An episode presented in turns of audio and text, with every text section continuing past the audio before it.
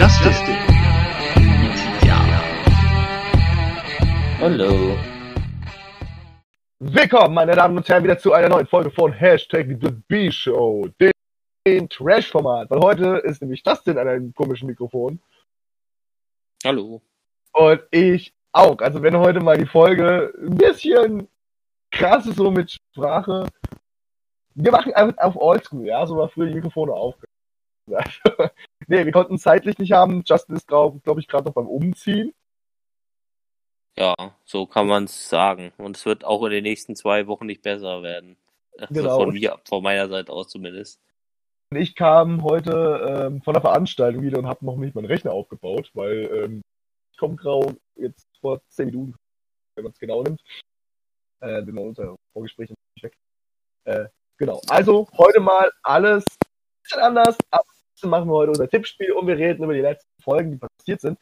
Damit gehe ich ab an Justin und ich wieder meinen dummen Kommentar. Ich bin auch ein bisschen ihr?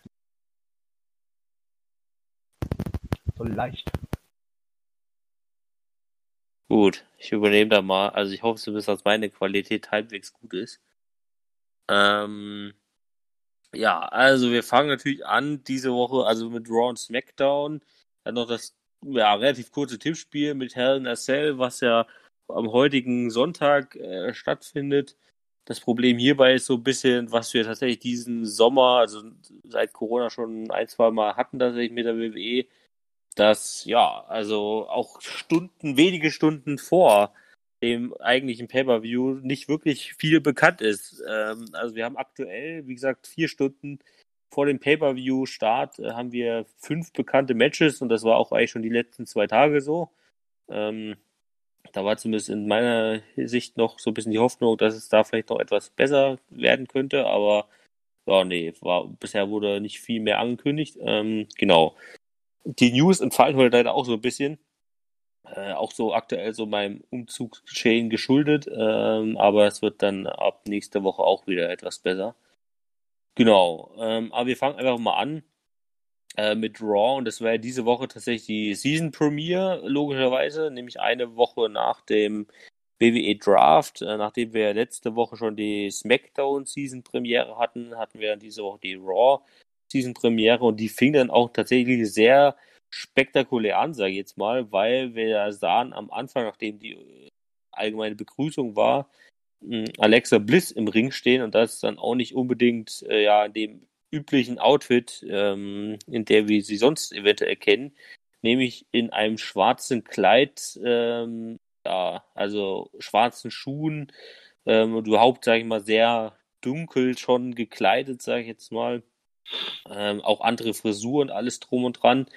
Ähm, und sie sagte äh, eben nur so ein paar Sätze und let him in, also worauf dann auch das Licht ausging und äh, Fiend äh, seinen Entrance hatte und dann gemeinsam eben mit Alexa Bliss im Ring stand. Also somit haben wir wahrscheinlich jetzt auch das erste Mal so wirklich einen gemeinsamen Auftritt der beiden gesehen. Also jetzt nicht nur, dass Alexa Bliss mal irgendwie einen Auftritt hatte und dann Fiend dazugekommen ist oder andersherum, sondern wirklich den ersten so wirklich gem richtig gemeinsamen Auftritt, ähm, den sie da in einer Show hatten.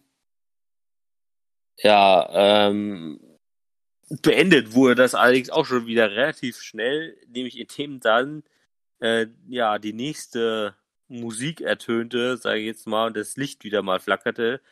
Nämlich wurde dann The Fiend und Alexa Bliss, die in Hände haltend im Ring standen, ähm, ja, von Retribution unterbrochen, äh, die dann den Ring umstellt haben ähm, und auch den äh, sozusagen schon reingestiegen sind und als dann alle äh, vier Männer sind es ja bei Retribution in der Hauptgruppe ähm, im Ring standen, ging dann das Licht aus. The Fiend und Alexa Bliss verschwanden, nachdem das Licht wieder anging und nur Retribution stand dann letztendlich im Ring. Und ähm, daraufhin startete dann auch schon oder kam dann auch äh, gleich das nächste Stable raus, nämlich das Hurt Business äh, woraufhin dann ein Eight-Man-Tag-Team-Match zwischen dem Hurt Business und Retribution startet. Aber nochmal zurückzukommen auf dieses Anfangssegment. Also das war ja wirklich, sag ich mal, so dieser erste gemeinsame Auftritt von Delphine und Alexa Bliss. Ähm, was ich dabei halt wirklich sehr interessant fand, dass die da wirklich auch gleich von Retribution ähm, unterbrochen wurden, was eben dann passierte, wurde für mich irgendwie immer schon fast so ein bisschen klarer zur, ähm, ja, ich sag mal, zur Verabschiedung von Retribution als wirklich ernstzunehmendes Derby. Ich meine, man konnte sie jetzt wahrscheinlich eh schon in den letzten Wochen nicht mehr wirklich ernst nehmen, aber. Will ich gerade sagen, die waren doch schon im Vorfeld, die doch schon für. Ja, aber. Die waren jetzt auch in dem Sinne so von wegen, dass man sie äh, Match typisch ernst nehmen kann, weil ich sag mal so, dieses Eight-Man-Tag-Team-Match zwischen Hurt Business und Retribution sah dann eben schon ziemlich eindeutig aus, besonders, also es ging elf Minuten lang. Ähm, das Match war eigentlich davon geprägt, dass vor allen Dingen Bobby Lashley eigentlich alle Mitglieder von Retribution dominiert hat. Ähm, und es die, also Mustafa Ali, Tiba, Slapjack und Mace eigentlich kaum eine Chance hatten, da wirklich irgendwie große Aktion zu landen. Und das Match endete dann letztendlich in der Submission-Niederlage von Tiba gegen Bobby Lashley. Also Bobby Lashley hat für das Hurt Business gewonnen und nach dem Match ging das die Zerstörung von dem äh, von Retribution eben gleich weiter. Sie haben jetzt eben nicht nur so ein Match gegen das äh, Rivalitätsstable, nenne ich jetzt mal, verloren, auch klar verloren, sondern nach dem Match äh, ging dann das Licht eben wieder aus und plötzlich stand eben der Feed wieder im Ring, griff alle Mitglieder von ähm, Retribution an und zerlegte die halt gleich nochmal. Ähm, und auch die hatten dann wiederum keine Chance. Und das Einzige, wodurch sie sich anscheinend noch halbwegs retten konnten, war dann später nochmal eine Backstage-Promo, äh, mit der vor allen Dingen eben dann der Anführer Mustafa Ali sprach. Ähm, und er natürlich nochmal gepredigt hat, dass äh, obwohl jetzt hier eben diese Niederlagen einstecken mussten, ähm, das noch nicht der wahre Kern von Retribution wäre. Also der Kern von Retribution ist eben nicht sozusagen durch Kraft oder durch äh, ja, Masse irgendwie zu gewinnen, Matches, sondern äh, eben Chaos anzurichten. Ähm, und in diesem Backstage-Segment ähm, und dieser Backstage-Promo kam auch gleich noch eine ganz andere äh, Storyline hinzu, die sehr interessant war, aber ja, so wie man, wie ich jetzt die WWE einschätzen würde, wahrscheinlich auch nicht den allzu langen Atem haben wird, sondern die haben es jetzt einfach nur so verwertet. Nämlich hat Mustafa Ali jetzt eben auch zugegeben, dass er vor einigen Monaten der Smackdown-Hacker war ähm, und er mit seinen Aktionen damals eben schon ähm, ja, darstellen wollte, wie ähm, ja, die WWE eben voller Heuchler, Opportunisten oder äh, voller Leute sind, die eben äh, anderen Mitkontrahenten eben den Messer in den Rücken rammen möchten. So hat er es so ein bisschen ausgedrückt. Ähm, und so werden eben Woche für Woche Talente verschwendet ähm, oder ja aufgeopfert. Ähm, ja, das war eben so seine Angelegenheit und er hat es eben damit verbunden, dass er da damals eben dieser Smackdown-Hacker war und das dann eben darin überging, dass er dann diese Gruppierung eben Retribution gegründet hat. Ähm, ja, ja, ich meine, an also, sich ist es jetzt vielleicht sogar eine okaye Lösung, das halt jetzt noch überhaupt irgendwie untergebracht zu haben. Aber ja, gut, jetzt ja, hat man. Eh es lag wahrscheinlich auch so ein bisschen daran, dass einfach viele Fans nicht mehr wussten, was mit diesem Hacker passiert ist, weil es einfach fallen gelassen worden ist. Ich meine, irgendwann war der Hacker halt nicht mehr da. Ja, genau. Und dann kommt nach ein paar Wochen äh, Retribution äh, um die Ecke. Ähm, man musste es mal fallen gelassen, deswegen haben sich die Storyschreiber sich gedacht, damit wir da ein Ende finden, werden wir das ihm jetzt auch noch mit anhängen. Das heißt aber auch in dem Fall, dass es gar nicht so geplant war. Weißt du? Dass man sich gesagt hat, wir hängen das jetzt einfach an, weil viele Leute hatten sowieso schon die Vermutung gehabt, dass er es ist, weißt du? Und ja. deswegen passt das, wir tun es zu betreiben. Weiß ich nicht, was ich davon halten soll. Das Einzige, was ich dazu sagen kann, ist, ähm, ich finde, damit hast du quasi eine sowieso schon schlechte Gruppierung, eine schlechte Gruppierung, die schon so eigentlich quasi nicht als Gewinner dastehen, ähm, noch weiter in, in die Vergangenheit, also eher in die, ins, ins Nirgendwo gerückt.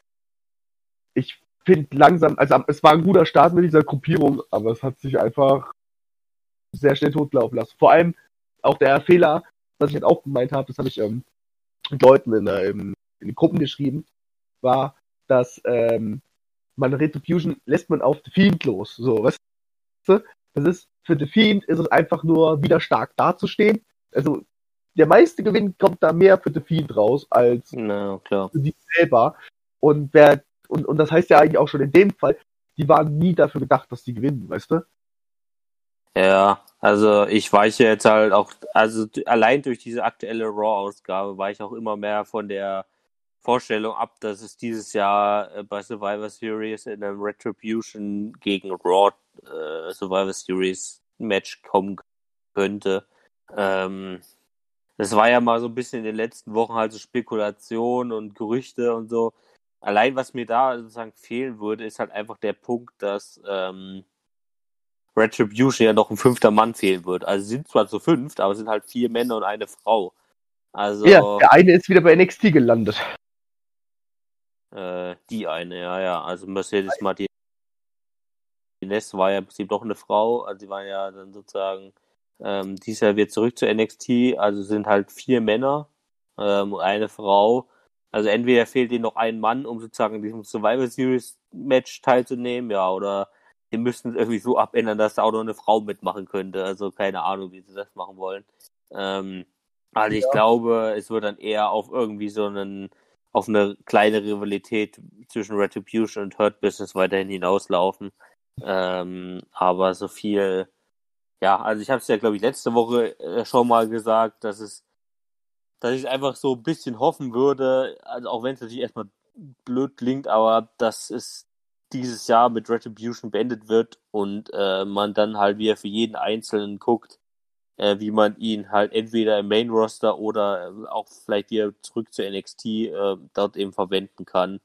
Weil ich sehe einfach in Retribution in keinster Weise eine zukunftsfähige Perspektive, die sei jetzt mal länger als drei, vier Monate äh, äh, ähm, ja, dauert. Ähm, Nee, äh, ich auch nicht. Also ich sehe, also ich, ich, ich kann mir halt nicht vorstellen, dass wir in einem Jahr, also im Oktober, November 2021, noch Retribution als Stable in der WWE haben. Ähm, und von daher sollte es lieber schnell beenden, als dass es jetzt irgendwie noch bis nächstes Jahr irgendwann im, irgendwie zu WrestleMania oder irgendwann im Sommer dann hin ausläuft und da irgendwie überhaupt nichts mehr äh, wirklich gut aussieht, äh, dann sollen sie es halt lieber jetzt schon schnell beenden ähm, und die Leute wieder in der Versenkung verschwinden lassen, weil ich glaube, so, wenn du, wenn die alle wieder ihre Masken da abbekommen und alle ein neues Aussehen bekommen, sage ich mal, und ihre alten Namen oder neue Namen oder was auch immer zurückbekommen, dann, dann ist das auch relativ schnell vergessen, sage ich jetzt mal, ja. Ähm,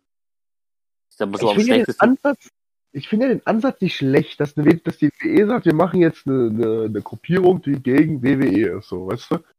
Ich meine, wir, die, die sind ja, die Ah, immer was für Fans machen. Die Fans sind, die sind der Meinung, dass da viele Talente einfach ähm, liegen gelassen werden. Also die Aussage dahinter. natürlich. Aber die WWE nutzt dieses ganze Ding falsch. So, weißt du? Das ist so, als ob Retribution ist quasi so, als ob wir das die Fans sind, so, weißt du? Die wollen damit die Fans widerspiegeln, so ein bisschen. Und das klappt aber nicht. Wir wollen Ja. das nicht so, wie ihr das jetzt gerade macht.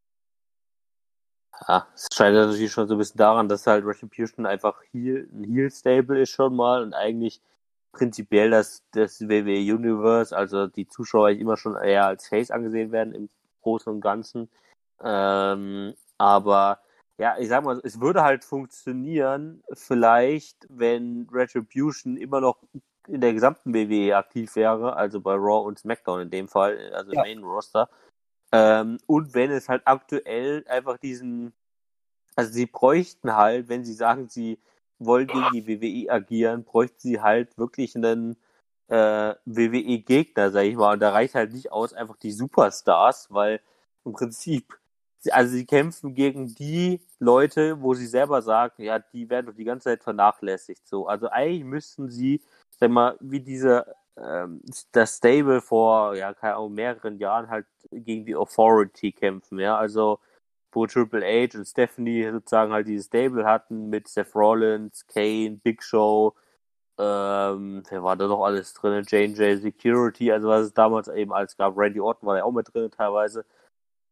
Also die bräuchten im Prinzip ein Stable, was äh, im Namen der WWE agiert. Ja, sie müssten rein theoretisch gegen Triple H und Vince McMahon agieren und nicht gegen die Superstars, wo sie selber sagen, dass sozusagen ja nicht unbedingt die das Problem sind, sondern das Problem ist ja im Prinzip das Management, ja. Also das ist halt einfach Ja, so oder, große Problem dabei. oder halt Vince McMahon, Stephanie McMahon, H, einer von denen, einen Wrestler haben, der für die wie ein Schatz ist, so in der Art, weißt du, dass das der Gegner ist. So. ne? Ja. Würde ja auch schon reichen, wenn man nicht mehr will, dass Vince in, in den Ring steigt, obwohl ich kann mir bei ihm vorstellen, dass Ja, nee, also wie gesagt, es müsste auch nicht die Leute in Person sein, aber das wäre halt so die Idee gewesen. Ne? Also du hattest halt vor, weiß gar nicht, was waren, was, wann waren das? 2013, 14, 15, 16, irgendwie so in dem Zeitraum war es doch, glaube ich, mit der Authority.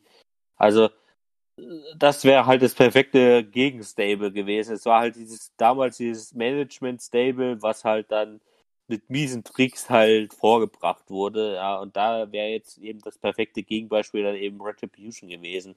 Aber aktuell dann halt so ein Stable zu haben, die halt dann wiederum gegen andere Superstars agieren, bringt halt einfach nicht viel. Ähm, und von daher, ja, mal gut.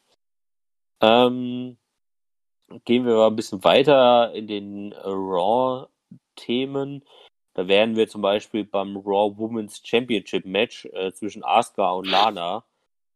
Ja, gut, es war erwartbarerweise jetzt nicht wirklich atemberaubendes. Das Match ging ganze zwei Minuten. Ähm, es kam ja dadurch zustande, dass eben Lana letzte Woche dieses äh, Women's Battle Royal gewonnen hat. Ähm, die dadurch jetzt eben diese Titelchance geholt hat. Also die Spekulation, warum dieses Match zustande kam in der Wrestling-Welt, also jetzt was halt so die vor allen Dingen US-amerikanischen Wrestling-Medien angeht, die gehen halt, da finde ich auch in- sehr interessanterweise ziemlich auseinander. Die einen sagen, dass das die, dass das Begraben von Lana ist, was eben schon seit Wochen anhält, also vor allen Dingen, weil halt ihr äh, Real-Life-Mann äh, Rusev ehemals, mittlerweile Miro, äh, bei AEW jetzt ist ähm, und sie dadurch halt begraben werden soll, wie es ja häufig schon von der WWE gemacht wurde. Ähm, äh, andere, also vor Dingen auch dadurch begründet, dass jetzt eben Lana jetzt äh, auch diese Woche wieder nach diesem Titelmatch, was sie eben gegen Asuka verloren hat, von Nia Jax durch den Ansagertisch gejagt wird. Also diese Woche war es das fünfte Mal in Folge. Äh, seit fünf Wochen wird Lana durch Nia Jax durch den Tisch gejagt. Andere äh, behaupten wiederum, dass es äh, ein größerer Lana-Face-Push werden könnte. Äh, Was ich irgendwie auch nicht wirklich hoffen will, weil Lana ist halt einfach keine gute Wrestlerin. Also, das haben wir, glaube ich, auch auch schon. Und, und ihr, ihr Win ja bei dem Battle Royal war ja auch nur gewesen, damit sie wieder einmal diese Hoffnung hat, dem wieder ihr Tech-Titel aufgelöst. Ja, also das Ding ist halt, also ich weiß ja nicht, wie lange Lanas Vertrag noch so läuft und alles, aber ich weiß ja auch nicht, wie es in ihrem Interesse sein kann, ob dass sie wirklich noch für die WWE arbeiten kann, will, oder wie auch immer. Also es wäre vielleicht auch einfach in ihrem Interesse, doch einfach zu sagen, okay, beenden wir das jetzt hier und dann geht sie halt zu AEW, weißt du? Also Lana Ja. ist halt einfach keine Wrestlerin. Sie ist eine äh, Manager-Persona, die halt irgendwann mal in die WWE gekommen ist, weil sie dem eben damals auch schon mit Rusev zusammen war, ähm, dann eben als einfach als ihre seine Managerin agiert hat und ähm, ja, dann halt irgendwann mal gedacht hat, ach komm, ich könnte ja mal äh, ins Wrestling-Business einsteigen. Ich meine, es hat bei manchen Leuten funktioniert, also ähm, zum Beispiel bei Naomi, ja, die war ja damals auch von den von Brutus Clay und von den Funkadactyls, also von diesen Tänzerinnen sozusagen, dann halt auch zum Wrestling gekommen. Ähm, wobei ich da sogar glaube, da bin ich mir nicht ganz sicher, ob sie sozusagen auch schon davor irgendwie so ein bisschen Indie-Wrestling betrieben hat, was ja, glaube ich, bei Lana nie der Fall war. Ähm, und von daher ja, ist das halt dann immer so eine Frage. Also ihr fehlt halt einfach die Erfahrung und das wirkliche Training dahinter, als die Skills, sage ich jetzt mal. Und von daher will ich persönlich auch nicht unbedingt einen Lana-Push sehen, weil ich will lieber Frauen dann in dem Ring sehen, die halt auch irgendwie, also da wäre mir zum Beispiel der, der Push von Peyton Royce, der auch schon seit Monaten vermutet wird, der wäre mir da zehnmal lieber, weil ich weiß, Peyton Royce hat auf jeden Fall was drauf. Und sie könnte gegen Asuka echt eine gute Fehde haben, weil das wäre halt eine Face-Heel-Fehde, ja. Oder hast Lacey Evans bei äh, Raw oder du hast äh, äh, Shayna Baszler bei Raw oder ähnliche, ja. Also da brauche ich eben keine Lana zu haben, vor allen Dingen. Also, ja, mal gucken. Das, das. Also, do, so doof es klingt, aber. Nee, nee, ich, ich, ja, ja so was recht. Also. Ja. Hat einfach nichts zu suchen da. Punkt. Also aus meiner Sicht halt auch. Also. Gut. Mir halt trotzdem schon irgendwo halt leid. So, weißt du? Ja, klar, aber ähm, wie gesagt, ich sehe da halt einfach die Perspektive, dass sie halt einfach zu AW gehen müsste und halt einfach sozusagen wieder auch mit ihrem Mann zusammen ist und so in einer Firma, also in einer Promotion, sag ich jetzt mal. Ähm, das würde halt auch einfach so viel, also ich weiß, wie gesagt, mich hat es ja eh gewundert, dass sozusagen Rusev gegangen ist und Lana jetzt halt immer noch da ist. Aber ja, gut, mal gucken, wie sich das noch entwickelt. Ähm,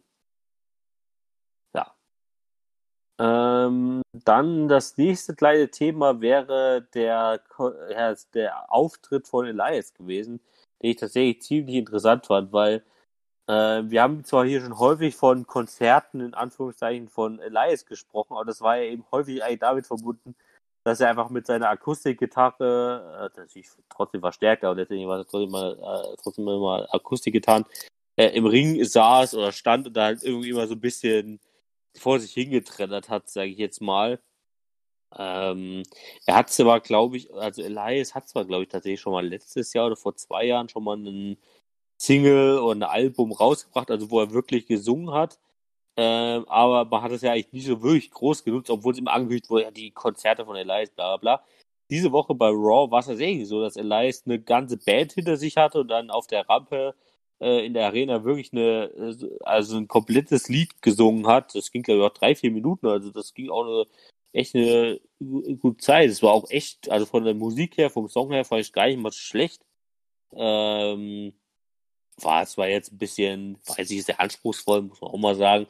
Äh, und diente ja auch so ein bisschen dazu, dass jetzt, ich glaube sogar dieses Wochenende jetzt, ähm, das neue Album von Elias rauskam. Also Elias scheint da tatsächlich ein bisschen mehr drauf zu haben, als man vielleicht gedacht hat. Also, ähm, dass er jetzt ja, irgendwie komplettes, dass jetzt irgendwie, naja, also ich sag mal so, wie gesagt, bisher hat man halt Elias, obwohl es immer als Konzerte angekündigt war, halt nie wirklich einen richtigen Song singen hören, ja. Es waren halt meistens immer diese, ich verarsche jetzt das Publikum Lieder, ja, irgendwie solche Sachen. Also das war ja, er hat da ein bisschen auf seiner Gitarre rumgeschrubbt, äh, damit halbwegs eine Melodie da rauskam und er hat da halt irgendwie so ein paar Reime gesangstechnisch rübergebracht, ja. Das war bisher Elias gesangliche Auftritte. Das, was wir jetzt diese Woche bei Raw gesehen haben, war da schon eine ganz andere Liga, meiner Meinung nach. Ja, äh, gut. Was, man, weil da die ganze Band dabei war. Ja, man darf aber halt auch nicht vergessen, dass halt sein, sein Charakter ist halt so angelegt. Das ist ja das. Also, ich kann mir gut vorstellen, dass er außerhalb von der WWE richtig guter Sänger sein kann und so und gut Gitarre spielen kann, aber dann wahrscheinlich sein Charakter darauf auf, ausgebaut ist. Halt einfach einer von die ich jetzt mein Konzert hier abspielen für euch, aber wenn du es halt nicht machst, kriegst du eine Gitarre auf dem Rücken. So, weißt du? Ja. Und ich meine, wir haben ihn auch schon als Face erlebt mit seiner Gitarre. Da hat er ja Superstars eher beleidigt. Ja, genau. Und da konnte er aber manchmal auch ausspielen. Also fand ich auch immer nicht schlecht. Also ich muss ganz ehrlich sagen, ich, ich mag Elias. Also ja, natürlich, es hört sich nicht so mega geil an, aber ich denke schon, dass er wirklich viel drauf hat. Ja, genau. Also äh, er durfte auch dieses Mal tatsächlich prinzipiell ausspielen, auch wenn es seiner Meinung nach dann im Endeffekt dann doch nicht so war, weil äh, er wollte dann nochmal eine kleine Zugabe geben und während dieser Zugabe tauchte dann ein neues Bandmitglied auf, sag ich mal, so ein bisschen was vermummt war und dann so bis auf der Gitarre auch gespielt hat, was sich dann als eben, äh, wer sich dann eben als Jeff Hardy rausgestellt hat und dann Elias versucht hat, zumindest mit der E-Gitarre an, anzugreifen. Ähm, Elias hat dann dabei auch gleich nochmal zu Jeff Hardy geschrien. Äh, nee, andersrum, Jeff Hardy hat zu Elias geschrien, ja, ich hab dich gar nicht angefahren ähm, und so weiter. Also im Prinzip diese Fortführung dieser Rivalität, die wir auch jetzt beim Hell in a Cell Pay-Per-View als Match haben, ähm, die sich ja auch schon sozusagen seit letzter Woche angekündigt hat, seit dem Draft, wo Elias ja zurückgekommen ist und Jeff Hardy in dem Match, Triple Threat Match, äh, letzte Woche angegriffen hat, ähm, weil Elias ja sozusagen immer noch die Überzeugung ist oder war, dass äh, Jeff Hardy ihn vor einem guten halben Jahr ja äh, in diesem Autounfall verwickelt hat, äh, wodurch er dann ja äh, Storyline äh, technisch ähm, jetzt ausgefallen ist ein halbes Jahr lang. Ja, das ist ja auch der Sinn, weswegen er. Genau.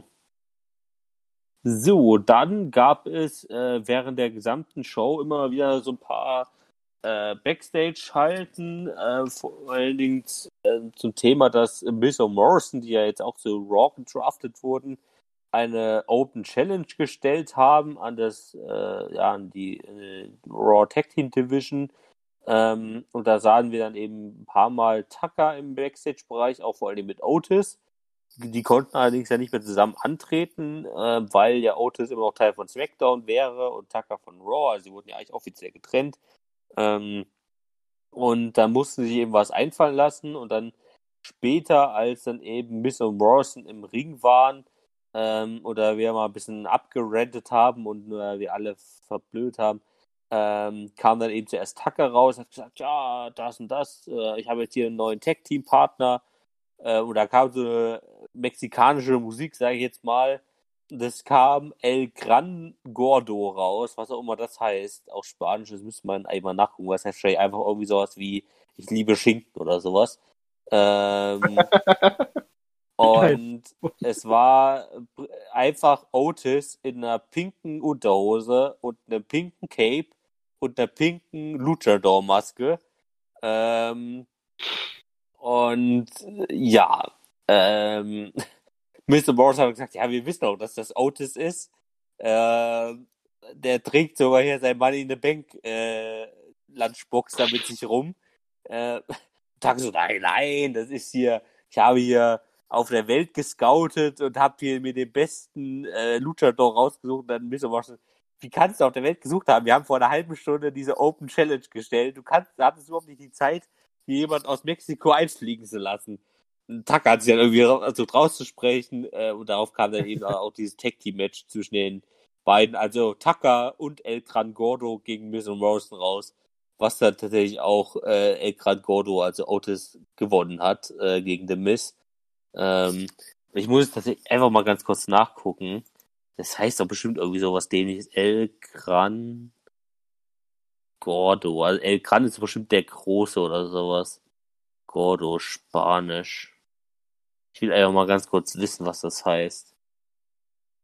Der große, dicke Mann heißt das, alles klar.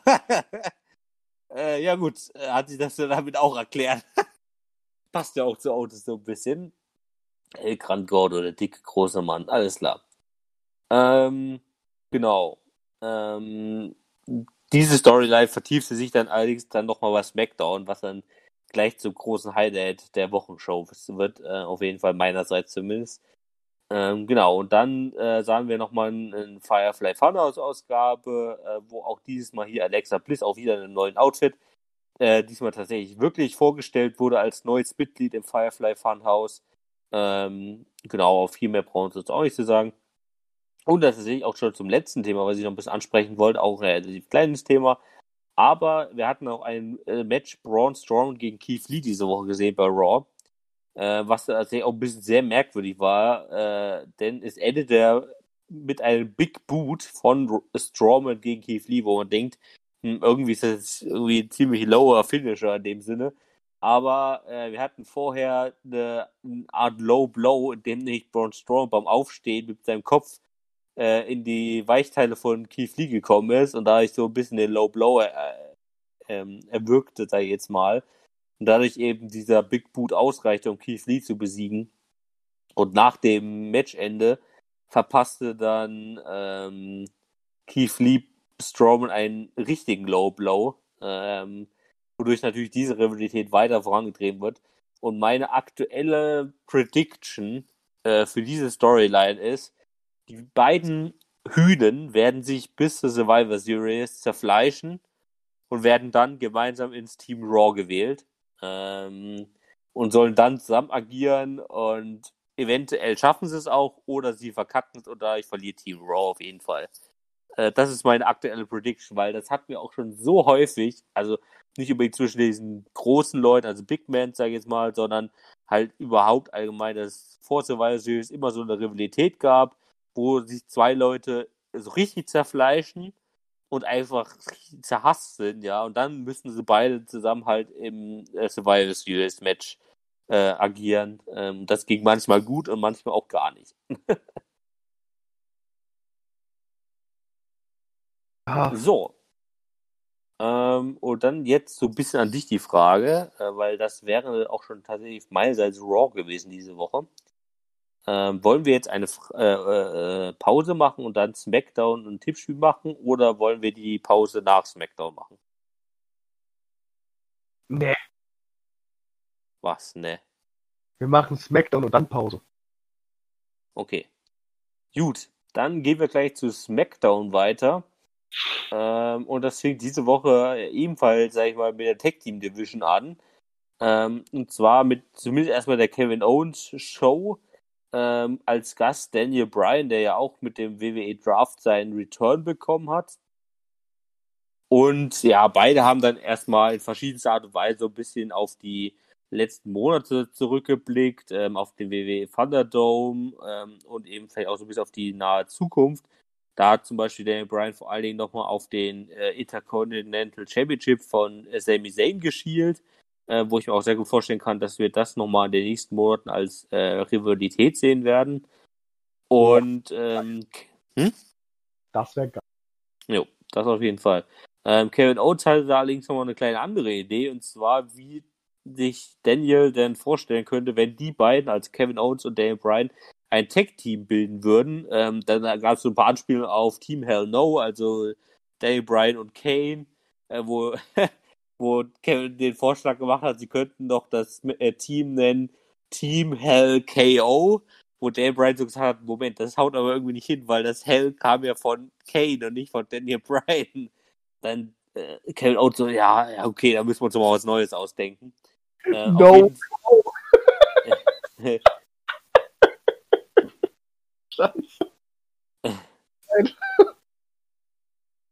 Jedenfalls äh, wurden die beiden dann auch relativ schnell von mehreren äh, SmackDown Tag Teams unterbrochen. Einerseits von Robert Root und Dolph Ziggler, von den Street Profits äh, und Cesaro Nakamura, äh, wodurch es dann auch mal wieder zu einem Eight-Man Tag Team Match äh, kam, also die Faces, also Street Profits, Dan Bryan und Kevin Owens gegen äh, Dolph Ziggler, Robert Root, Cesaro und Nakamura, was auch die Faces letztendlich gewonnen haben äh, mit einem Sieg von Montesfort gegen Cesaro.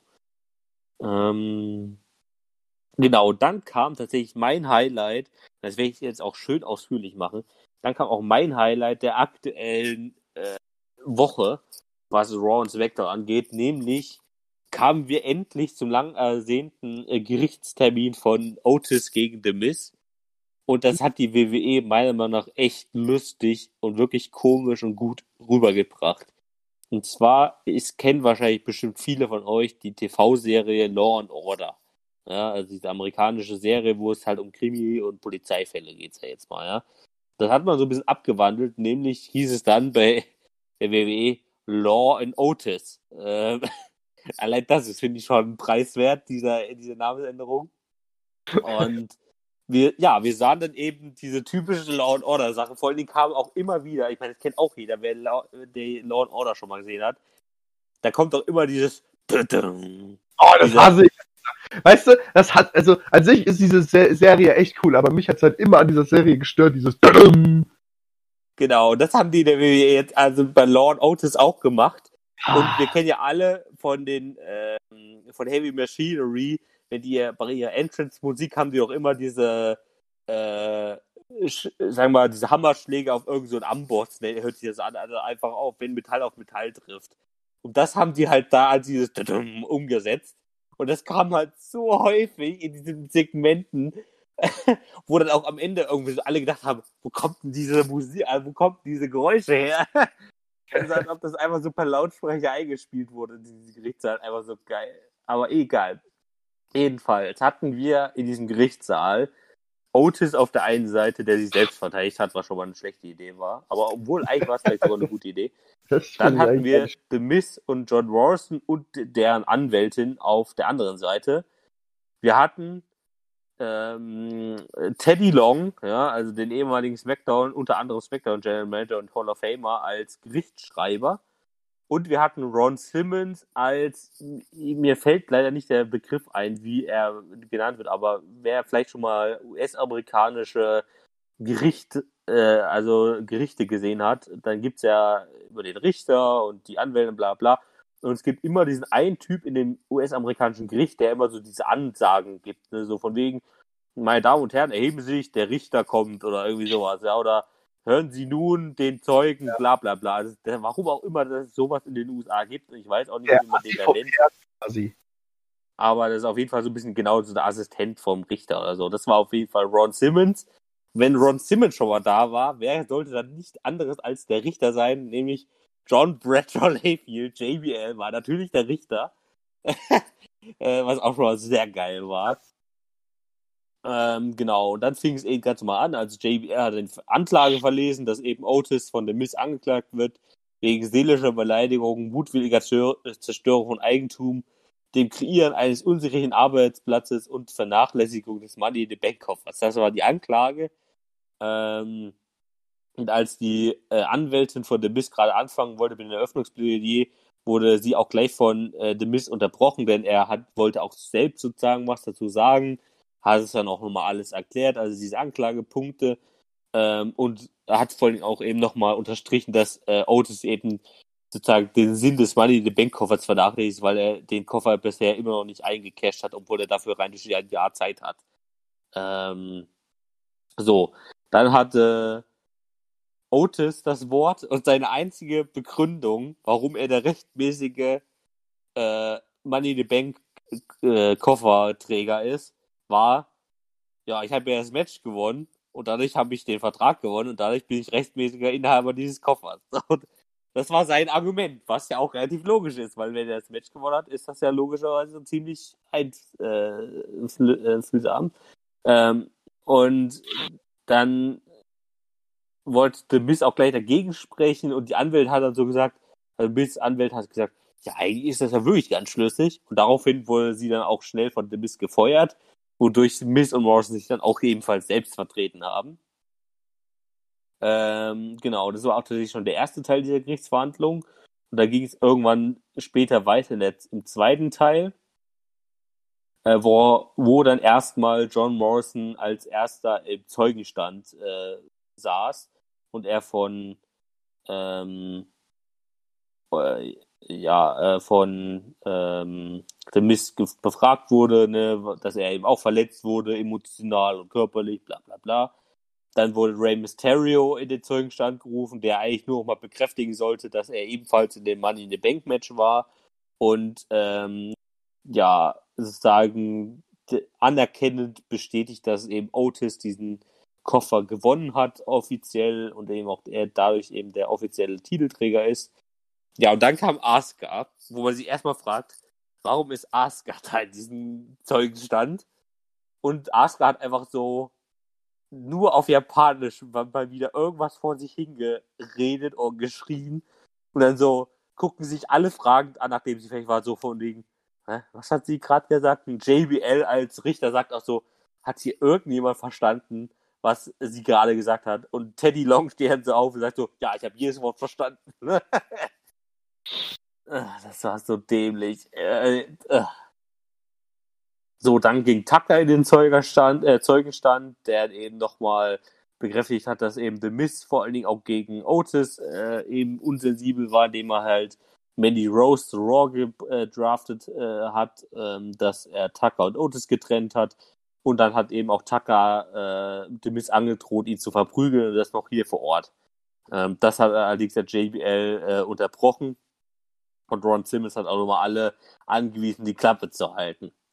Äh, und daraufhin hat sich dann JBL auch zurückgezogen und äh, um über, zu überlegen, welches Urteil er fällen wird. Ähm, währenddessen musste übrigens Teddy Long nochmal auf Toilette gehen. Das hat er auch nochmal großartig angekündigt.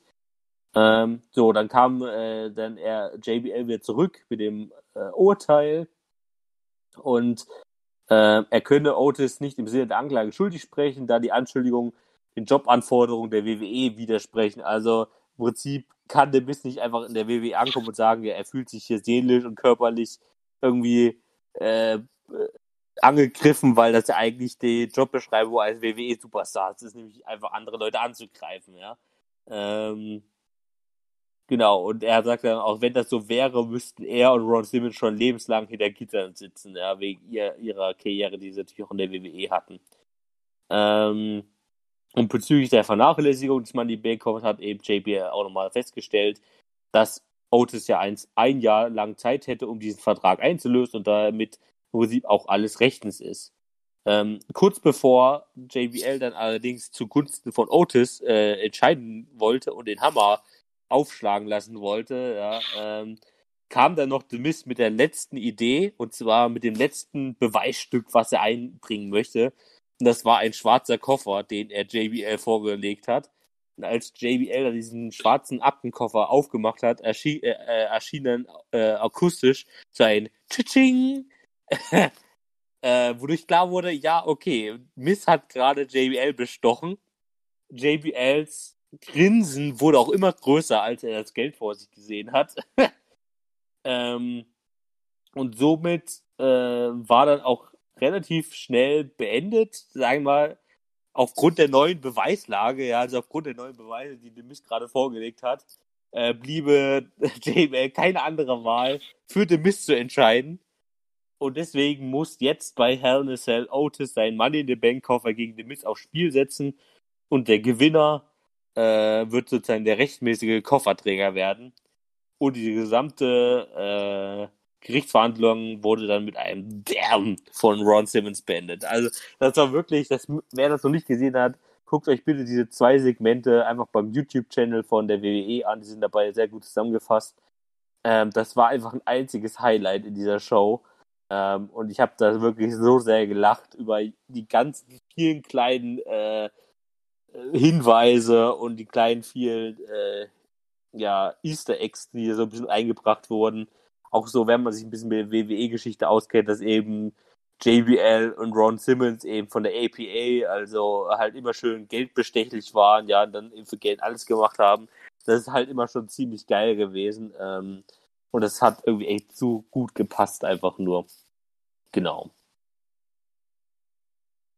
So, dann würde ich sagen, äh, ich gucke gerade noch mal, was wir noch alles als Themen bei SmackDown haben. Eigentlich sind es nur noch mal wirklich zwei, drei kleine Themen, die wir ganz schnell durchsprechen können, bevor wir zum Tippspiel kommen.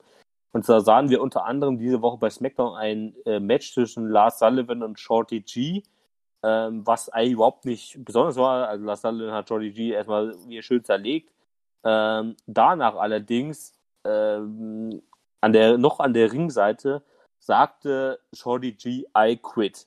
Äh, also ich gebe auf, was eigentlich dazu immer dafür spricht, dass wenn also wie Superstar das sagt, dass er sozusagen seine Karriere hinschmeißt und in einem darauf anschließenden Backstage-Segment im äh, ja, Medizinraum, weil Georgie erstmal ein bisschen versorgt werden musste, ähm, kam dann Adam Pierce, also dieser WWE-Offizier, den wir in den letzten Wochen und Monaten schon häufiger gesehen haben, ähm, zu Shorty G und fragte so, Meinst du das gerade ernst? Du hast gerade wirklich hingeschmissen? Hast du gerade wirklich de, deine, also sozusagen den, der WWE-Vertrag gequittet? Ähm, sagt, und G antwortet eben darauf, äh, ja, ich habe das gesagt, aber nicht für meinen WWE-Vertrag, sondern für meine Identität. Ähm, sondern er möchte nicht mehr mit diesem Shorty G-Mist weitermachen und akzeptiert es nicht mehr länger, dieser kleine, lustige Sandsack zu sein, der einfach Woche für Woche ver verprügelt wird äh, und deshalb äh, will er in Zukunft mehr auf sich und seine eigene Person achten und er ist jetzt zukünftig wieder bekannt als Gable, Chad Gable. Äh, und das finde ich, also es war so ein bisschen damit auf jeden Fall damit verbunden, dass es eben ein Heel-Turn auf jeden Fall war. Ähm, aber ich finde, es ist genau die richtige Lösung, die jetzt hier getroffen wurde. Nicht, dass Shorty G, also Chad Gable, endlich wieder seinen, diesen alten Namen zurückbekommen hat, diesen lächerlichen ähm, Verkleinerungsnamen losbekommen hat. Das finde ich auch sogar mit der richtigen Begründung. Also jetzt nicht, dass man da irgendwie eine eine Storyline-Begründung dafür gesucht hätte, sondern er hat ja eigentlich genau die richtige Sache gesagt, sondern nicht, dass dieser Name einfach lächerlich ist, dass er sozusagen äh, dieser Name ihn einfach auf diese seine geringe Körpergröße dezimiert ähm, und dass er zukünftig eben als Chad Gable, wie er unterwegs sein wird, als ehemaliger Olympiateilnehmer ähm, und eben nicht als der nette Typ, der äh, Kindern rüberbringen möchte, dass äh, auch kleine Menschen etwas im Leben erreichen können. Jetzt sage ich jetzt mal auch so mit meinen Worten, ja. Ähm, dadurch hat man eben schon dieses hier mäßige gemerkt. Auf jeden Fall finde ich das sehr unterstützenswert für die Zukunft von Chad Gable. Das finde ich auch. Und ich möchte auch, dass er endlich Jordi G weg. Naja, das dürfte jetzt auf jeden Fall damit erledigt sein. Also ich denke mal, ab jetzt wird auch wieder mit Chad Gable angekündigt. Oder mit, zumindest mit Gable, auf jeden Fall. So, dann haben wir auf jeden Fall noch eine kleine Auseinandersetzung zwischen ähm, Sascha Banks und Bailey gesehen, wo es darum ging, dass Bailey, äh, dass Sascha Banks natürlich Bailey dazu bringen wollte, diesen Vertrag zu unterschreiben für Hell in a Cell. Äh, das wollte Bailey ja die ganze Zeit vermeiden, äh, endete dann damit in einem Brawl, wo Sascha Bailey mit Stühlen und Kendo-Sticks oder was angegriffen hat äh, und dann letztendlich in einem ja, äh, Submission-Move sozusagen äh, Bailey dazu gezwungen hat, diesen Vertrag dann zu unterschreiben, was ihr dann auch gelang. Und das Main Event Match zumindest war diese Woche ein 18-minütiges äh, Match zwischen Seth Rollins und Murphy, was ziemlich gut war tatsächlich. Ähm, und endete so ein bisschen damit, dass auf jeden Fall Seth Rollins gewonnen hat. Und nach dem Match wollte Seth Rollins Murphy weiterhin mit Waffen angreifen ähm, was dann Alia Mysterio eben versuchen wollte zu unterbrechen. Also hier Alia und Murphy scheint immer auch so eine kleine Liebesstory anzubahnen. Ähm, Alia hat dann auch Seth Rollins angefleht, das zu unterlassen. Und erst als dann Dominic und Ray ebenfalls rauskamen, äh, ist dann Seth Rollins geflüchtet. Ähm, Dominic und Ray sind eben immer noch äh, wirklich davon abgeneigt, sag ich mal, davon, dass eben Alia ähm, und Murphy jetzt so irgendwie zusammen irgendwas, also gemeinsame Sache machen, sage ich mal so ein bisschen. Ähm, also auch diese Storyline, äh, Storyline wird in den nächsten Wochen auf jeden Fall weitergehen, so wie es hier aussieht. So, und die letzte kleine Sache betrifft dann nochmal eine kleine Promo zwischen Roman Reigns und Jay Uso, wo dann im Großen und Ganzen zusammengefasst äh, noch eine, sagen wir mal, Nebenstipulation für das Hell in a Cell Match verabschiedet wurde, aber darauf gehen wir erst gleich beim Tippspiel ein. Deswegen würde ich sagen, gehen wir jetzt in eine kurze Pause und hören uns gleich mit äh, unserem, ja, muss man ja teilweise wirklich sagen, relativ kurzen Tippspiel für Hell in a Cell 2020 wieder. Bis gleich. Bis gleich. Und wir sind wieder zurück aus der wunderschönen vollen Pause. Yeah, wir gehen jetzt endlich rüber zu unserem Tippspiel.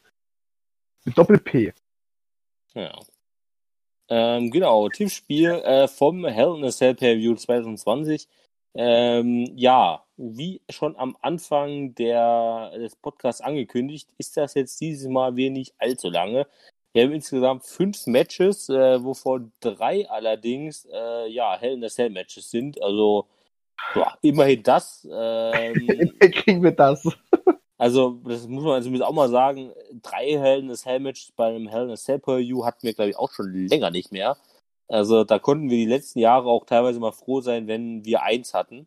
Ähm, von daher, okay. Wie bei Extreme Roots, wo wir uns gefreut haben, dass wir nichts ein Match mit einer Extrem. Äh, ähm, genau, und von daher, ja, also wir haben fünf Matches zu tippen, deswegen habe ich auch obwohl ich natürlich aktueller Champion bin, so ein bisschen die Befürchtung, dass wir da, glaube ich, eh wieder fünf gleiche Tipps stehen haben. Aber oh, ja. ja, das Problem ist halt einfach so ein bisschen, wenn man dann eben nur so wenig Matches hat, die eben angekündigt sind, können wir da leider eben auch nicht viel dran ändern. Ähm, also wir lassen uns ja da teilweise auch, oder haben uns in der Vergangenheit ja auch immer schon mal ein bisschen was einfallen lassen. Irgendwie bei manchen Pay-Per-Views kann man da auch gerne immer noch mal irgendwie so einen Special-Tipp machen, sag ich mal, wenn es wirklich eben alles unschieden, also alles gleich ist, als gleich getippt, damit man da eben Unschieden findet. Äh, äh, aber das ist jetzt eben bei Hell in Cell auch so ein bisschen schwierig. Also zum Beispiel bei Survivor Series bietet sich das dann halt immer sehr gut an, dass man dann äh, eben tippt irgendwie, wie dann eben der Endpunktestand ist oder ähm, zwischen den Brands oder wer halt wie in welcher Reihenfolge rausfliegt oder sowas. Das kann man dann auch im, immer gut bei ähm, Royal Rumble oder bei ähm, Elimination Chamber machen, aber eben bei Hell in a Cell ist es immer ein bisschen schwierig, da so Tipp zu machen. Aber ähm, wie gesagt, wir haben uns ja auch in der Vergangenheit immer darauf festgelegt, wenn dann eben es zustande kommt, dass alle Tipps gleich sind, dann ist es eben so. Dann hat man ja dann beim nächsten Pay-Per-View dann die nächste Chance. So, und ähm, genau, das erste Match, was wir jetzt hier tippen müssen, beziehungsweise was ich tippen muss, äh, weil ich ja, wie gesagt, der aktuelle Tipp-Champion noch bei uns bin, ähm, ist das Match Jeff Hardy gegen Elias, ähm, was ich ja vorhin auch schon ein bisschen angesprochen habe bei Raw. Ähm, genau, ja, im Prinzip eine ziemlich neue Rivalität, deswegen eigentlich auch so ein typisches Rivalitätsmatch, was eigentlich auch einfach hätte bei Raw stattfinden können aber als man das jetzt eben ins Hell in a Cell Per View gelegt hat, ähm, ja, äh, ich wende jetzt hier mal für meinen Tipp, weil ich jetzt gar nicht viel dazu nur sagen kann, weil, wie gesagt, eigentlich haben wir schon alles gesagt, zustande kommt letzte Woche beim Draft, als eben Elias in das Triple Threat Match zwischen Jeff Hardy, AJ Styles und äh, Seth Rollins war es, glaube ich, äh, eingegriffen hat ähm, dort eben mit seiner Gitarre Jeff Hardy angegriffen hat. Diese Woche hat sich da eben Jeff Hardy revanchiert nach dem Konzert für Elias. Jetzt eben das erste offizielle Match zwischen den beiden in der Rivalität. Ähm, und ich tippe hier tatsächlich auf Elias, denn ich sage, dass es eigentlich Jeff Hardy in der Niederlage jetzt nichts Schlechtes tun würde. Und Elias ist eben derjenige, der jetzt eben erst vor kurzem aus einer Verletzungspause zurückgekommen ist und dadurch eigentlich den Push, sage ich mal, naturgemäß bekommen müsste, eigentlich. Also ich würde halt einfach das so erklären, Elias gewinnt das Match, damit er seine Rache gegen Jeff Hardy hat. Und wird dann weiter ihn, weiterhin auf ihn drauf trotzdem. Hm. Das kann ich mir nur vorstellen. Wird ja auch nicht, ich denke mir auch nicht, dass dieses Match lang geht. Ich kann mir auch gut vorstellen, dass dieses Match mit einem Unentschieden.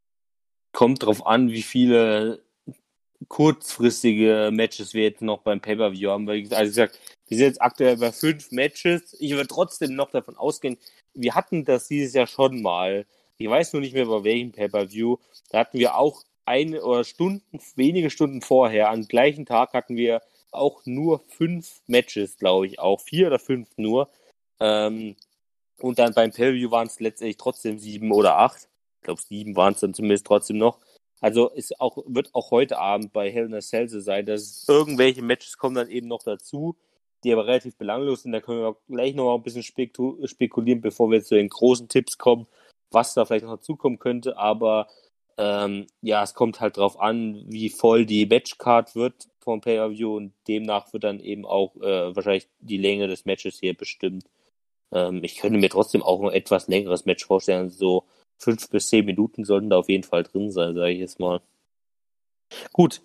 Ähm, das nächste Match, was du gleich als erstes tippen musst, ist Otis gegen The Miz. Also eben auch gerade schon vor allen Dingen nochmal beim äh, Otis, äh, nee, Law und Otis ähm, Gerichtsverfahren besprochen. Es geht also darum, ähm, dass der Mann in the Bank Contract, also Vertrag auf dem Spiel steht und ähm, ja, der Gewinner dieses Matches eben auch der rechtmäßige äh, Träger des Money in the Bank Koffers ist, sage ich jetzt mal. Ähm, genau, und deswegen darfst du jetzt als erstes ran. Ja, ähm, ich, um, um das einmal ganz kurz so zu sagen, ich habe vorhin in der Gruppe noch gelesen, da hat sollte eine tippen und da hat die äh, quasi ist, äh, ist äh, getippt, äh, hab äh, Otis gewinnen wird, diesen Money in the Bank Koffer. Und da musste ich ganz kurz schmunzeln, weil ich mir einfach so denke, nein, wir machen ja dieses Match, damit The Miz diesen Money in the Bank Koffer bekommt, damit er quasi cashen kann, damit er quasi einen Titel gewinnen kann. Weil beim Otis sieht man einfach diese Titelgewinnchance einfach nicht und man möchte ja, dass Money in the Bank Koffer dieses zwei, also die nächsten mal ein bisschen besser beziehungsweise eingelöst werden mit einem positiven Effekt statt eingelöst und es passiert nichts. Deswegen sage ich The Miz in dem Fall. Und auch aus einem komplett anderen Grund. Ich denke ja, dass danach ähm, der äh, Otis wieder mit Tucker zusammenkommen könnte, weil dann Otis dann mit zu Raw, äh, Raw? Sind sie jetzt, gell? Ja. Raw mit rüberkommen könnte, weil äh, er dann sich sagt, so, ich habe jetzt keinen Grund mehr, äh, bei Spectre zu sein, so eine Art. Hm. Äh, Tucker, ich will wieder haben, dass das wahrscheinlich so ein bisschen der Grund ist. Was ja auch hier mit, mit dem Miss irgendwie auch zu tun hat. Weil der Miss hat ja irgendwie, kann sein, dass er ja Otis und Tucker ein bisschen auseinandergebracht hat, damit das.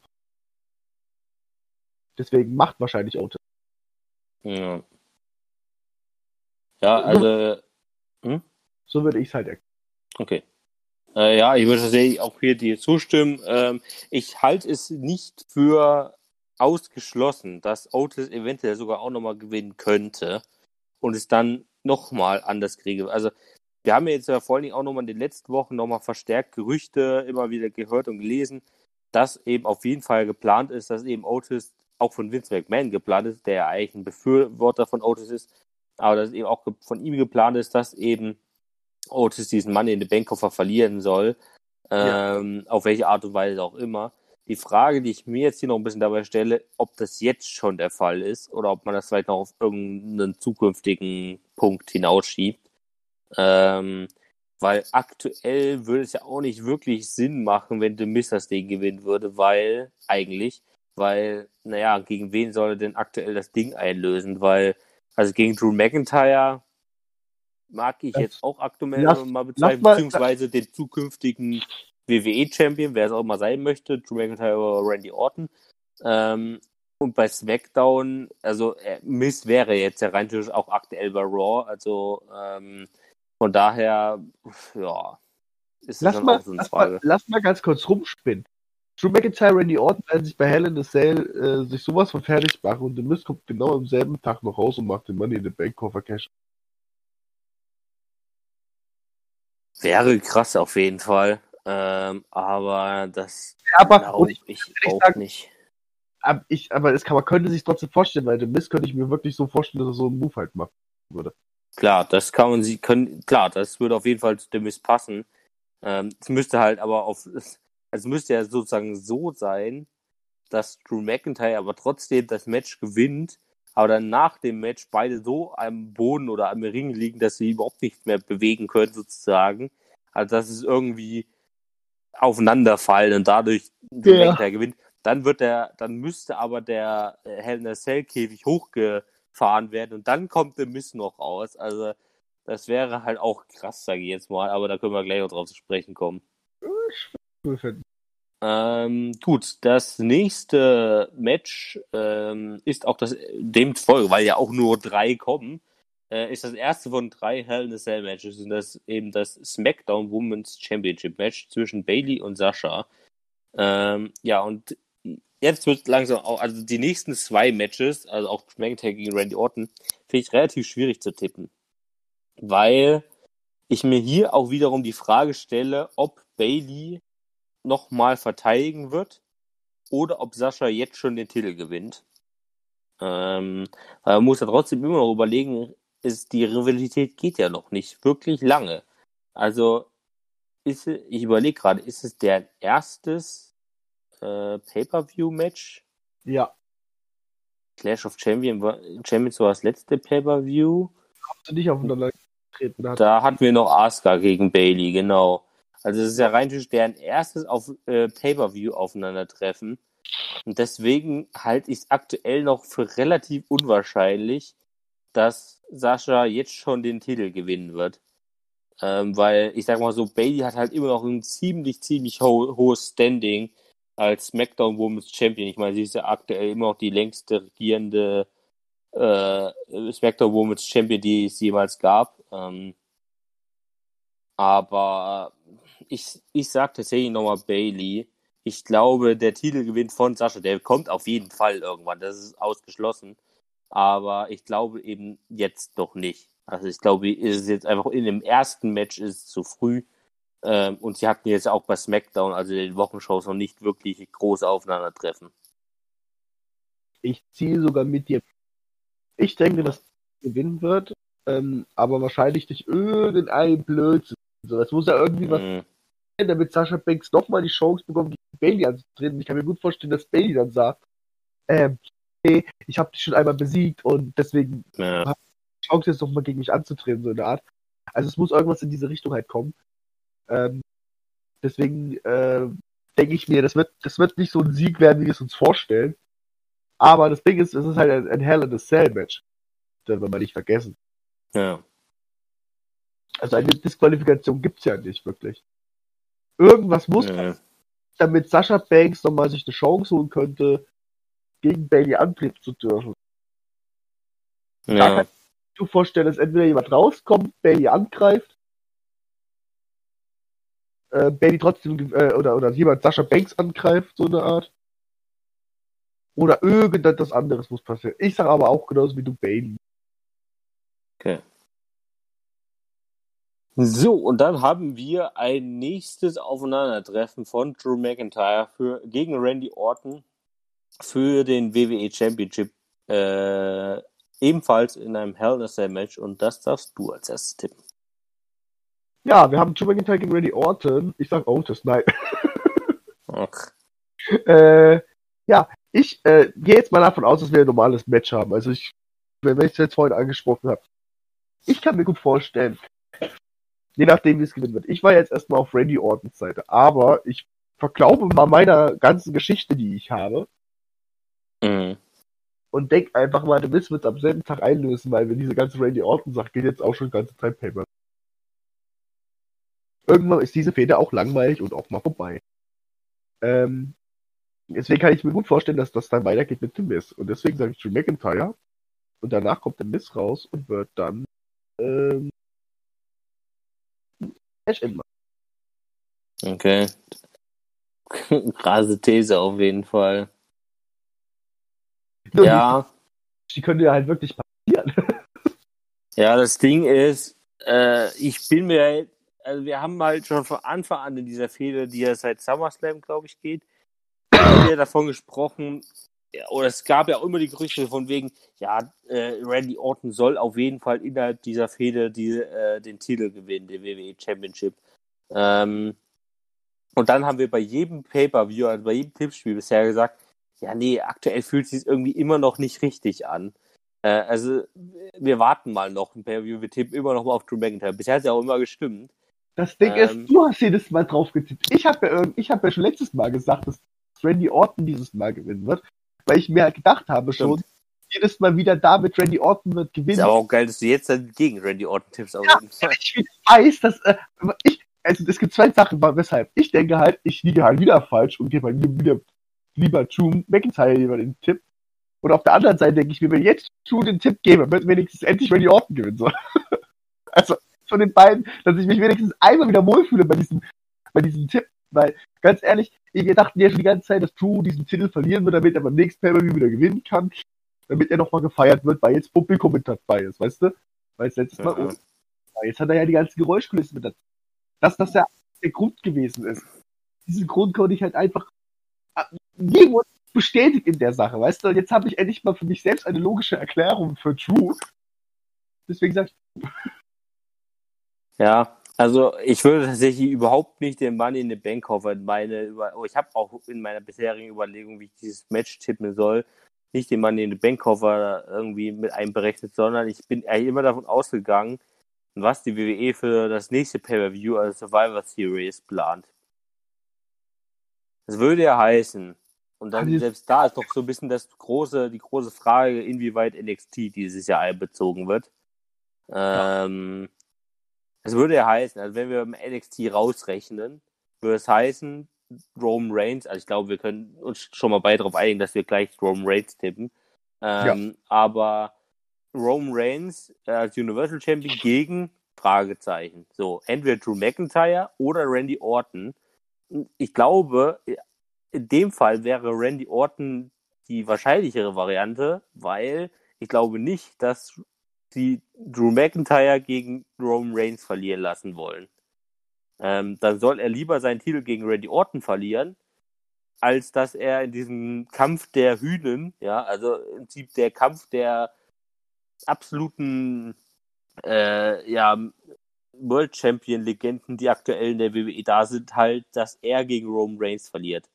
Äh, weil Roman Reigns wird, glaube ich, so oder so bei Survivor Series gewinnen, so wie der aktuell Weg gepusht wird.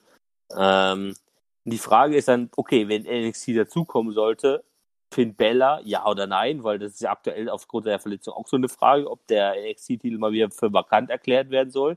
Das ist auch so ein Fluch auf den Vakanten in ersten, ersten ähm, Und wenn ähm, irgendein NXT-Champion dann dabei ist, wer es auch immer sein mag zu dem Zeitpunkt, kann es natürlich wiederum sein, dass Drew McIntyre trotzdem in diesem Match teilnehmen kann und dann einfach der NXT-Champion verliert, gegen wen auch immer.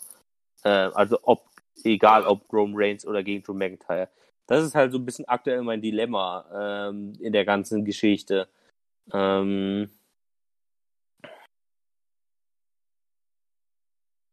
ja, äh, deswegen tippe ich. Auch noch, machen die überhaupt genauso in der Art? Ich meine, der Titel 30 Jahre Undertaker ist denn ja sowieso im Raum. Ähm, ja. Aber wird wirklich, werden wirklich so die Matches stattfinden, wie wir sie uns erhofft haben? Weil wenn wir jetzt mal genau danach gehen, was für Fälle waren, die wollen ja eigentlich so gut wie möglich die Superstars voneinander schon ein bisschen fernhalten wollen, kann ich mir halt selten so ein Champion gegen Champion Match vorstellen.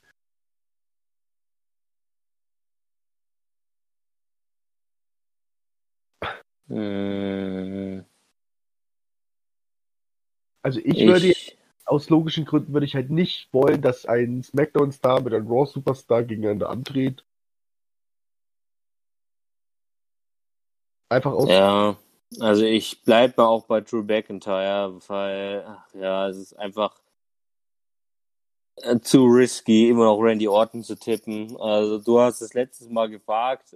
Ähm, unwahrscheinlich war es damals auch schon nicht, aber ja, es ist, es ist vielleicht sogar aktuell der wahrscheinlichste Punkt in deren Rivalität, wenn man es mal so nimmt. Äh, ja. Also zumindest waren die bisherigen, oh, vor den bisherigen Aufeinandertreffen, war es zumindest immer unwahrscheinlicher. Ähm, aber ja, ich glaube auch. Ich meine, es steigert sich halt auch vor den Matcharten halt her. Weißt du, jetzt mal hat eine Ambulance-Match, jetzt haben wir ein Hell in the Cell-Match. Könnte noch schlimmer werden. Also, ja.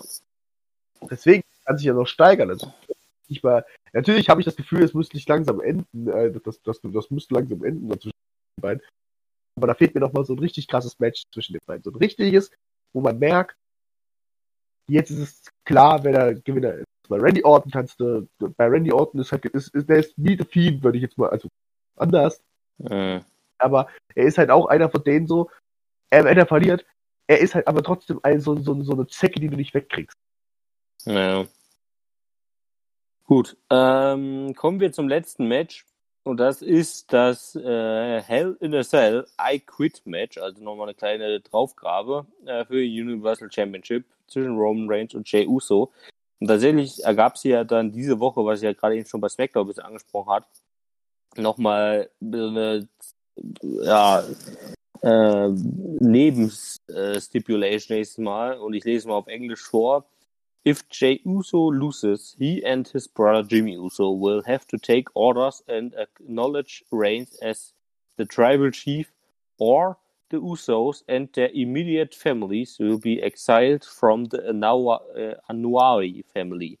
Also auf Deutsch, wenn Jey Uso verlieren sollte, äh, müssen sich äh, äh, muss, müssen sich sein Bruder, also Jimmy Uso und er ähm, ja, Roman Reigns untergeben und seinen Anforderungen folgen, was im Prinzip so ein bisschen dafür sprechen würde, dass Roman Reigns eventuell doch noch ein Stable bekommt und dann die Usos vielleicht dann doch noch irgendwann Heels werden. Oder wenn sie sich dann immer noch weigern, äh, ihn dann eben als Tribal Chief anzuerkennen, verlieren die Usos und deren direkte Familienmitglieder, also zum Beispiel deren Vater Rikishi, ähm, deren Familienstatus in der Anuari-Familie. Also die Anuari-Familie ist ja diese hawaiianische äh, Wrestling-Familien-Dynastie, äh, nächstes Mal, die ja schon super viele, wo ja super viele Wrestler zugehören, unter anderem ja auch The Rock und so weiter. Also eine sehr lange Familientradition. Ähm, und das würde damit halt ausgewählt werden. Also man hat dieses äh, Hell in a Cell I Quit Match eben noch mal damit erweitert, dass es dann eben noch um die Familienehre geht und so weiter. Ähm, ja, kann man machen, muss man jetzt vielleicht nicht unbedingt. Ähm, also ich könnte mir echt gut vorstellen, dass es einfach darin enden wird, dass eben die Usos noch der wirklich noch die Handlanger von Roman werden sozusagen ähm, und halt dann auch noch dann irgendwann den Heel-Turn machen, weil sie vielleicht dann doch noch erkennen, dass halt auch halt das Heel da, sag ich mal, sie waren ja auch schon mal als Tag Team Heels, ähm, aber dass sie dann eben sozusagen auf der Gewinnerstraße sind und so weiter, bla bla bla, mit Roman Reigns zusammen. Auf jeden Fall tippe ich logischerweise auf Roman Reigns, also Jay Uso wird garantiert nicht Universal Champion, ähm, von daher Roman Reigns ist wahrscheinlich der einfachste Tipp in diesem Pay-Per-View bisher und ich gebe an mich ab. Ja, schließe ich mich nur an. Also, also auch schon aus den, aus den Sinn her, stell dir mal vor, Jay wird gewinnen. Ja. Also, das kann sich, das, das malt sich keiner aus. Und dann müsste man, wenn Jay gewinnen würde, müsste man Jay mindestens ein Jahr pushen als Champ. Ja. Also, das reicht mir eigentlich schon komplett als Begründung aus. Da haben wir definitiv die Usos nicht mehr erstmal als Tag-Team. Und Randy Orton hatte mal seine, ja, was, Randy Orton ist dann damit dann auch hinfällig so. Ja. Und die ganzen Fans kommen um die Ecke und sagen, WWE und ihre Storyline für, für, für, für, für den Arsch. Definitiv. Also. Gut, äh, ich würde sagen, bevor wir dann ganz kurz äh, der, äh, den, den Podcast beenden, wir würden das jetzt noch mal ganz kurz einfach noch mal ein bisschen in die Diskussion in den Raum werfen, was wir heute Abend noch vielleicht als Matches sehen würden. Das Problem ist, mit allen anderen Titelmatches sehe ich aktuell keine Möglichkeit, dass wir da großartig irgendwas sehen werden. Also Raw Women's Championship von Asuka. Aktuell keine Möglichkeit, wo man wirklich sagen könnte, das wäre ein gutes Match oder ein sinnvolles Match, was wir jetzt dadurch sehen werden. Am wahrscheinlichsten vielleicht sogar noch die Raw Women's Championships, äh, äh, Raw, nee, die, die Women's Tag Team Championships so rum äh, von Nia Jackson und Shayna Baszler, dass die einfach nochmal ein Match bekommen. Das kann ich mir noch am meisten vorstellen tatsächlich. Die anderen Tag Team Championships, ja, also New Day von Raw, aktuell, also zum aktuellen Zeitpunkt keine wirkliche Möglichkeit, finde ich. Und genauso bei SmackDown Tag Team Championships von ähm, den Street Profits finde ich aktuell eher unwahrscheinlich, dass wir da ein wirkliches, relevantes Match sehen könnten. Und zu den kleinen Championships, US Championship von Bobby Lashley, äh, hat sich in den letzten Wochen auch nichts wirkliches ergeben, was Sinn machen würde. Eventuell maximal noch Mustafa Ali von Retribution, dass wir da irgendwas sehen werden. Und Intercontinental Championship von ähm, Sami Zayn auch nichts in der Hinsicht. Da werden wir wahrscheinlich auch erst in Zukunft dann eventuell irgendwas mit Daniel Bryan oder ähnlichen Personen sehen. Ähm, das, sind so, das sind sozusagen die ganzen Championships. Was ich mir noch vorstellen könnte, dass wir vielleicht noch ein Match von Feed sehen werden. Das würde natürlich auch zu Hell in a Cell passen. Ähm, die Frage wäre allerdings da, wer der Gegner sein könnte. Ähm, ja, das ist halt. Das Einzige, was ich mir noch als Pre-Show-Match vorstellen könnte, ist irgendjemand gegen Big E nochmal. Ja, genau, irgendwie sowas Big E, also noch so ein Non-Title-Match. Ähm, das klar, also das geht auf jeden Fall noch äh, klar. Ich meine, rein natürlich auch was so Pre-Show oder überhaupt dann halt irgendwie einfach irgendwie Lückenfüller-Matches angeht, natürlich kann er den New Day gegen irgendjemanden verteidigen oder ähm, die Street Profits gegen Root und Ziggler oder irgendwie sowas, ja. Natürlich ist das alles möglich, aber es würde halt Storyline-technisch aktuell keine Relevanz haben.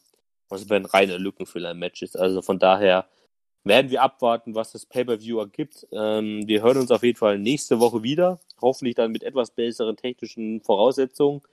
Ähm, und wir werden dann auf jeden Fall Hell in the Cell analysieren und dann natürlich vielleicht auch schon mal den ersten Blick auf das nächste Pay-Per-View werfen, nämlich äh, Survivor Series. Genau. Tschüss und auf Wiedersehen. Haut rein. Schönen Abend noch. Ciao.